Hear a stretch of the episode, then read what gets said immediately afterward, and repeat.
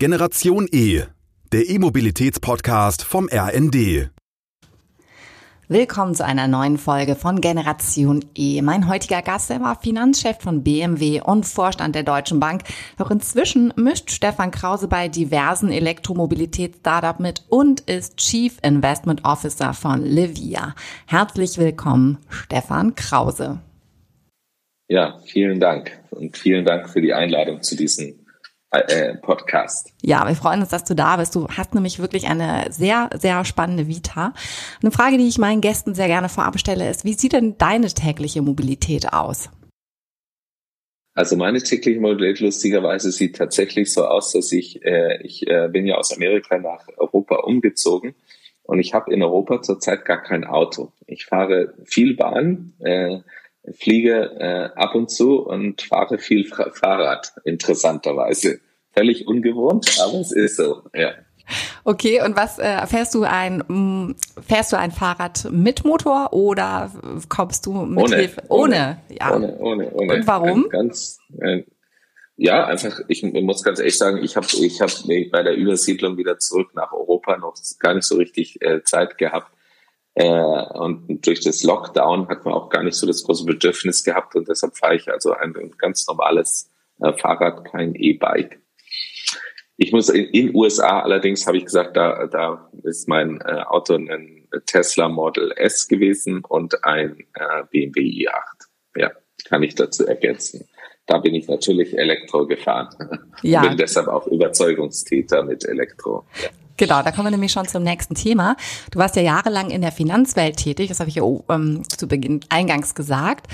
Das auch in sehr verantwortungsvollen Positionen. Wie bist du denn zur E-Mobilität gekommen? Also wo kommt deine Passion für dieses Thema her?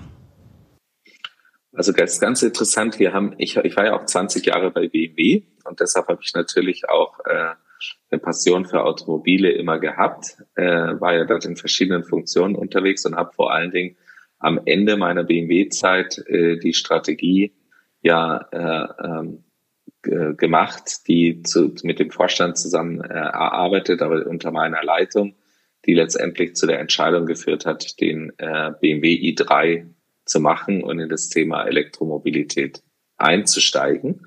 Und seitdem hatte ich eigentlich immer ein Interesse daran und habe diese Entwicklung beobachtet. Dann war ich ja acht Jahre bei der Deutschen Bank natürlich mit ganz anderen Themen beschäftigt äh, insbesondere in der Krise äh, natürlich auch gar nichts mehr mit dem Thema zu tun gehabt. Aber als ich dann mir überlegt habe, wie ich mich umorientieren kann äh, danach, in welche Richtung ich gehen kann, da ist das Thema, war das Thema E-Mobilität natürlich immer noch äh, mein Interesse und deshalb bin ich dann nach Kalifornien gegangen und habe dort erstmal mit Faraday Future zusammengearbeitet, die ja ein Elektroauto äh, entwickelt hatten und äh, habe dann ja danach Canoe gegründet, um ein eigenes Elektroauto zu bauen. Und was waren da so die größten Herausforderungen, ein eigenes Elektroauto zu bauen? Es war eigentlich gar nicht so schwierig. Die größte Herausforderung war tatsächlich die Finanzierung auf die Beine zu stellen. Äh, zu dem Zeitpunkt war es ja noch nicht so klar, dass Elektromobilität äh, kommen wird oder dass Elektromobilität auch die prädominante Form der äh, Mobilität sein wird. Äh, das hat sich ja in den letzten, äh, im Prinzip ja erst in den letzten Jahren sowas wirklich massiv geändert.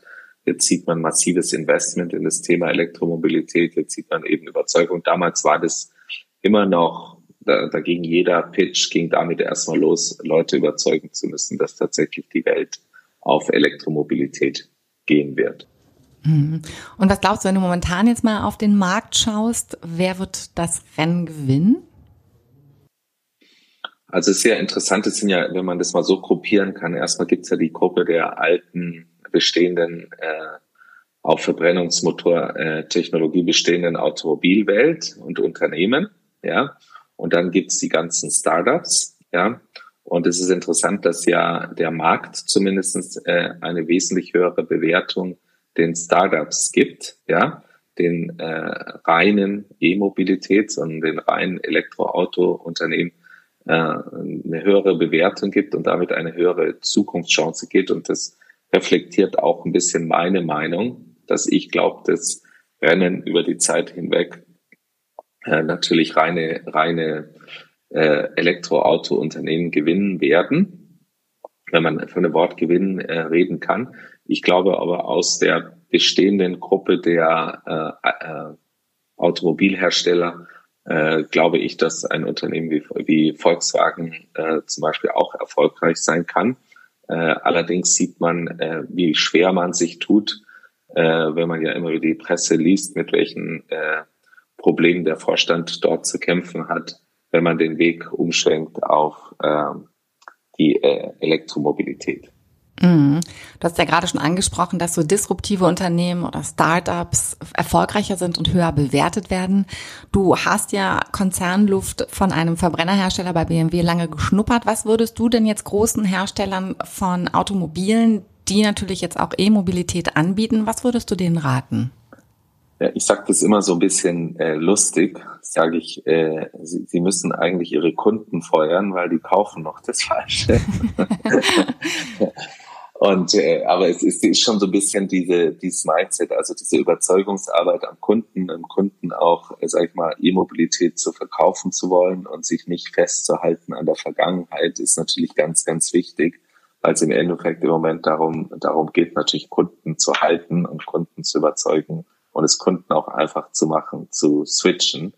Und jetzt haben wir ja alle erlebt, als wir zum ersten Mal ein E-Auto gefahren sind dass das natürlich sehr ungewohnt ist mit dem Laden und äh, bis man sich, sage ich mal, sein tägliches Leben auf ein Elektroauto umstellt, äh, das bedarf ein bisschen einer Unterstützung und Hilfe und die Unsicherheiten da abzubauen. Wenn man es mal gemacht hat, ist man Überzeugungstäter, das ist das Gute, dann geht man auf keinen Fall wieder zurück auf ein Benzin- oder Dieselfahrzeug. Insofern würde ich den raten, einfach am Kunden, an der Kundenüberzeugung und an der Vereinfachung des Prozesses auch elektrisch zu gehen, beim Kunden zu arbeiten. Mhm. Und sag mal, hat die Politik auch eine gewisse Verantwortung in dieser Transformationsphase? Was würdest du den Politikern raten? Ja, also ich glaube, da bin ich eigentlich ganz zufrieden. Also auf der Regulations- und Politikseite passiert ja ganz, ganz schön viel. Also es gibt ja äh, sowohl äh, auf der einen Seite äh, Fördermaßnahmen, wie auf der anderen Seite gibt's äh, natürlich auch Verbote und Restriktionen. Und insofern, äh, glaube ich, hat, entwickelt sich das da ganz gut. Da muss ich sagen, da muss ich ganz ehrlich sagen, bin ich eigentlich ganz, ganz zufrieden mit den Signalen, die da äh, gesendet äh, werden. Nicht in allen Ländern gleich, muss man sagen. Sehr unterschiedlich äh, pro, pro Land. Da gibt es sicherlich einige Länder, die sind vorne dran und andere Länder, die noch nachholen müssen. Von wem können wir denn deiner Meinung nach uns ein bisschen was so als positives Beispiel etwas abschauen? Also ich, ich finde, ähm, äh, die Nordländer Europas haben ganz, äh, sagen wir mal, eine gute Förderung betrieben, um E-Autos auf die Straße zu setzen. Äh, ich finde auch Städte, sehr viele Städte haben durch Fahrverbote in der Zukunft von äh, nicht elektrobetriebenen Fahrzeugen äh, einiges äh, erreicht. Und ich denke auch, äh, wenn man nach, nach Kalifornien sieht, äh, äh, dort wurde einfach auch viel gemacht, was Ladeinfrastruktur angeht und solche Themen, um, um äh, äh, einfach das Elektromobilität zu fördern. Also da gibt es gute Beispiele fast überall auf der Welt. Die Chinesen sind ja sehr aktiv. Die, die haben ja tatsächlich auch massive Förderung in die, in die Hersteller gegeben, in die Industrie gegeben äh, massive Förderung gegeben, um neue Fabriken zu bauen und so weiter. Da kann man sich eben auf der Seite auch der Investitionen äh, einiges kopieren. Mhm. Jetzt haben wir recht viel über den privaten Bereich der E-Mobilität gesprochen. Es gibt ja noch einen ganz wichtigen anderen Bereich, nämlich äh, die letzte Meile. Das kennen ähm, die Deutsche Post, Amazon, Zalando. Also wer Waren an Privatkunden liefert, der hat wirklich viel zu tun. Aktuell eine Zahl, die ich gelesen habe, ist, dass um die 12 Millionen Zustellungen pro Tag in Deutschland abgewickelt werden. Und da verwundert es ja nicht, dass äh, so stetig an neuen Beförderungskonzepten gesucht wird seitens der Unternehmen, um auch im B2B-Bereich in der letzten Meile ähm, elektrische Möglichkeiten zu realisieren. Was glaubst du, wo geht da die Reise hin? Also aus, aus meiner Sicht ist es so, dass die, ähm, die letzte Meile sich unheimlich gut eignet, auf dem Weg zur Elektromobilität als äh, vorne dran zu stehen weil man ja hier den äh, Fall eigentlich gelöst hat, dass das Fahrzeug, dass die Fahrzeuge, die für diese letzte Meile genutzt werden, erstens von der äh, Strecke, die die täglich äh, fahren, äh, absolut geeignet sind für Elektromobilität, weil Reichweite da kein Thema ist. Und zweitens, weil diese Fahrzeuge in der Regel ja über Nacht an einer festen Stelle geparkt werden und dort eben auch günstig und gut geladen werden können. Und deshalb, wenn man das Ökosystem der letzten Meile äh, ansieht, eignet die sich zur Elektrifizierung eigentlich äh, am besten. Ja, und äh, wie du es richtig gesagt hast, haben wir jetzt auch in der Covid-Zeit gesehen, ist es ein Thema, der in der Zukunft intensiviert werden und wo wir die, sag ich mal, die, die Umwelt, äh, sowohl die Belastung äh, mit Schadstoffen wie auch die, die Geräuschbelastung in Städten schnell reduzieren können, wenn wir zumindestens den ganzen innerstädtischen äh, Lieferverkehr auf elektrisch äh, umschalten. Und das muss ich sagen, ist eigentlich eine relativ einfache äh, Aufgabe.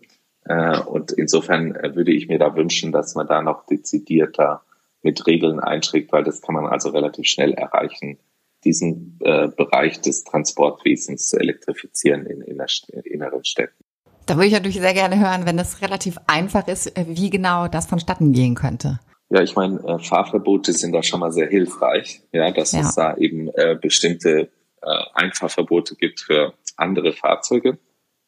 Äh, sobald es jetzt ausreichend Versorgung gibt an Elektrofahrzeugen in dem äh, Bereich, äh, ist es auch relativ einfach, die Ladeinfrastruktur dort aufzubauen. In der Regel sind ja diese Fahrzeuge über Nacht in irgendeinem Depot. Da kann man die auch nicht auch dann laden, wenn Strom günstig ist. Ja, und äh, die werden dann äh, über Tag betrieben. Äh, also da kann man auf der Infrastrukturseite relativ schnell vorankommen. Und wie gesagt, da könnte man auf der Regulierungsseite auch relativ schnell vorankommen.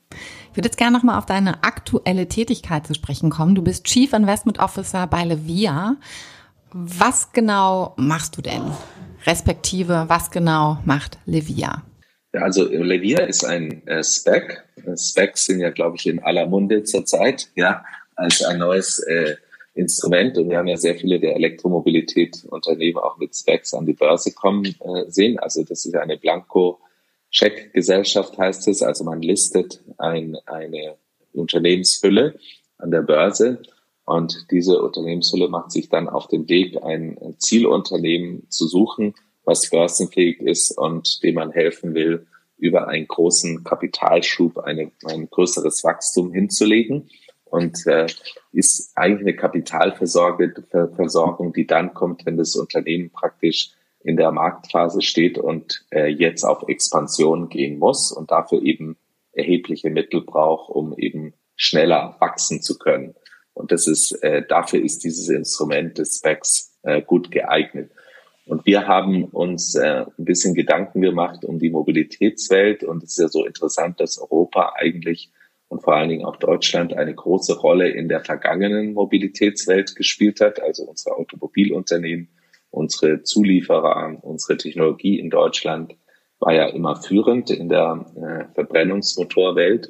Und wenn man sich aber jetzt die neue Mobilität anschaut und das auch etwas breiter definiert, dann kommen die Unternehmen und die Namen überwiegend aus Amerika und aus China. Und deutsche Unternehmen spielen da und europäische Unternehmen spielen da eben kaum mehr eine Rolle, muss man einfach sagen. Und das hängt sehr oft damit zusammen, dass wir zwar sehr gute Teams, sehr gute Ideen, äh, sehr gute Startups in Europa auch zu dem Mobilitätsthema haben, aber die oft nicht das Kapital kriegen, äh, schnell zu wachsen und sich einen adäquaten Weltmarktanteil äh, zu, zu holen. Und wenn man sich so Unternehmen anschaut, äh, wie Tesla oder wie, wie Uber oder, wie Waymo und so weiter, die sich mit der neuen Mobilität und Technologie der neuen Mobilität beschäftigen, dann haben die eben zu einem bestimmten Zeitpunkt eine erhebliche Finanzspritze bekommen, die denen ermöglicht hat, relativ schnell Markt, Weltmarktanteile zu erobern.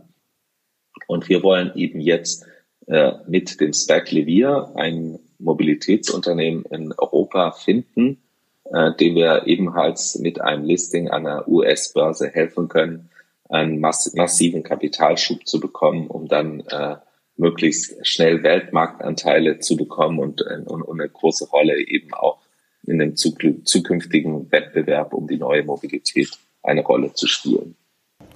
Und welchen Bereich der Mobilität schaut ihr? Eigentlich, äh, wir haben, wir haben das jetzt in vier Bereichen untergliedert. Erstmal natürlich alles, was Fahrzeuge und Ladeinfrastruktur und sowas angeht. Dann äh, zweitens äh, den Bereich natürlich autonomes Fahren, alles was mit autonomem Fahren oder sowas äh, zu tun hat. Dann der dritte Bereich, dieser ganze Bereich, wie sich Städte auf äh, die zukünftige Mobilität äh, vorbereiten sollen durch IoT und äh, Verbindung zwischen Fahrzeugen und, und, und Stadtinfrastruktur und so weiter und so fort. Ja, und solchen äh, Themen und solchen Themen, äh, ja, dass, dass, äh, dass man da eben ähm, diesen Bereich abdeckt und äh, last but not least natürlich auch der ganze Bereich um diese Plattform, die Mobilitätsdienstleistungen zur Verfügung stellen. Mhm. Also zum Beispiel sowas, sowas ähnliches halt wie Uber oder sowas, ne? also solche Plattformen. Mhm. Ja. Ja, das sind die großen Trends, die jetzt ja auch mehr und mehr in den Fokus rücken. Und ich habe immer das Gefühl, dass äh, wenn ich mit jemandem äh, darüber spreche, der nicht so tief in dem Thema ist, dass es äh, für die noch so weit weg ist. Aber in der Tat ist ja die Vernetzung ähm, der Verkehrsteilnehmer schon sehr nah. Und auch die ähm, sozusagen die Plattform autonomes Fahren, das wurde jetzt hier in Hamburg während des ITS vorgestellt. Was mir nicht bewusst war, dass ja recht viele Automobilhersteller miteinander kooperieren, weil das ja so ein großer und wichtiger Bereich ist. Was wünschst du dir denn, wenn du jetzt mal auf den Markt guckst von den diversen Herstellern, dass da noch ein Schub rankommt? Ist es da Zusammenarbeit? Ist es ein Wissenstransfer? Was glaubst du, könnte dienlich sein, dass da nochmal so ein richtiger Schwung reinkommt? Also als erstes finde ich schon mal schon mal überraschend, dass es immer noch so viele gibt, die an der Vergangenheit festhalten, ja, und die immer noch leugnen, dass sich massives tut und eine massive Veränderung in der Mobilitätswelt ergeben wird. Und äh, das muss ich auch sagen, ist leider so ein bisschen eine Beobachtung in, in Deutschland, dass es da noch allzu viele gibt, die, die meinen, dass die bestehenden Strukturen und die bestehende Welt aufgehalten wird. Und deshalb, ich, ich glaube, das hat hauptsächlich auch damit zu tun, offener damit umzugehen, offener die Chancen dieser neuen Entwicklung zu sehen und die auch zu, zu unterstützen. Äh, ich muss sagen, in Deutschland, wir haben ja die Innovation, wir haben die Teams, wir haben die Leute, wir haben die Technologie, alles das ist da, ja, und insofern, äh, äh, ich glaube, da fehlt es eigentlich nicht, sondern es fehlt einfach mal insgesamt auch vielleicht ein bisschen auch in der gesellschaftlichen Diskussion, dass man positiver dieser Veränderung gegenübersteht, weil es wird kommen. Also wir wissen alle, in zehn Jahren wird unser Verkehr nicht mehr so aussehen, wie er heute aussieht. Kann er auch nicht. Weil wir müssen noch zugeben, dass so wie wir uns heute bewegen in Städten und so, so, äh, so wie, wie der Verkehr heute aufgebaut ist, dass das erstens nicht nachhaltig ist und zweitens den Kollaps sehen wir jeden Tag in unseren Städten. Also da wird sich ja was verändern müssen. Ja, das stimmt. Da ist ja auch eine Entwicklung hin, dass es nicht unbedingt besser wird, leider. Ähm, eine Frage, die ich dir ganz gerne noch zum Schluss stellen möchte, ist, was glaubst du denn, du hast es gerade schon gesagt, dass in zehn Jahren unser Verkehr, Entschuldigung, aber du hast ja gesagt, dass unser Stadtbild und der Verkehr in zehn Jahren ganz anders aussehen wird, unsere Mobilität. Magst du mal eine Prognose geben, so skizzieren, was du glaubst, wie dein Mobilitätsalltag in einer Dekade ausschauen wird? Also ich, ich muss schon sagen, also äh, das erlebe ich ja heute schon. Also ich glaube, dass man, dass man erstens äh, mixt, also sehr, sehr viel mehr gemischter mit verschiedenen äh, Transportmedien unterwegs ist. Ich glaube, ist ja ist ja heute schon meine Realität, äh, dass man äh, das äh, so, so macht. Äh, und zweitens, ich glaube, ich werde äh, mit Sicherheit nicht unbedingt mehr ein Auto besitzen wollen oder brauchen, sondern meine Mobilität wird äh, äh, ganz anders darstellbar sein, als über ein Auto zu haben. Ich werde sicherlich vielleicht noch ein, ein historisches Fahrzeug haben, um am Wochenenden in den Bergen rumzufahren aber ich glaube, dass meine Mobilität sich massiv verändern wird, von jeden Tag im Auto zu sitzen und äh, irgendwo hinzufahren, ja, äh, zur Arbeit zu fahren oder sowas, sondern dass ich dann tatsächlich eine Mobilitätsplattform benutzen wird, die verschiedene äh, äh, Fahrzeuge anbietet, von Rollern über Fahrräder, äh, über über äh, ne, andere Zweiräderfahrzeuge, Dreiräderfahrzeuge hin bis zu äh, PKWs, äh, wenn ich sie brauche, vielleicht bis zum Geländewagen, in elektrischen, wenn man den mal fürs Wochenende braucht. Also ich glaube, dass insbesondere die, dieser Drang, äh, selber ein Auto besitzen zu müssen oder die Notwendigkeit, ein Auto besitzen zu müssen, dass sich das äh, verändern wird. Mhm. Das wird ähm, eine Entwicklung sein, die für viele äh, in der Tat eine große Veränderung bedeuten wird. Aber vielen Dank. Ich kann es kaum erwarten, das mal zu sehen. Und auch vielen Dank, Stefan, dass du dir die Zeit genommen hast und heute zu Gast warst bei Generation E. Ja, Gerne, gerne. Und vielen Dank für die Einladung und alles Gute. Wenn Ihnen die heutige Folge von Generation E gefallen hat, abonnieren Sie uns und verpassen keine Folge mehr. Das war Generation E, der E-Mobilitäts-Podcast vom RND.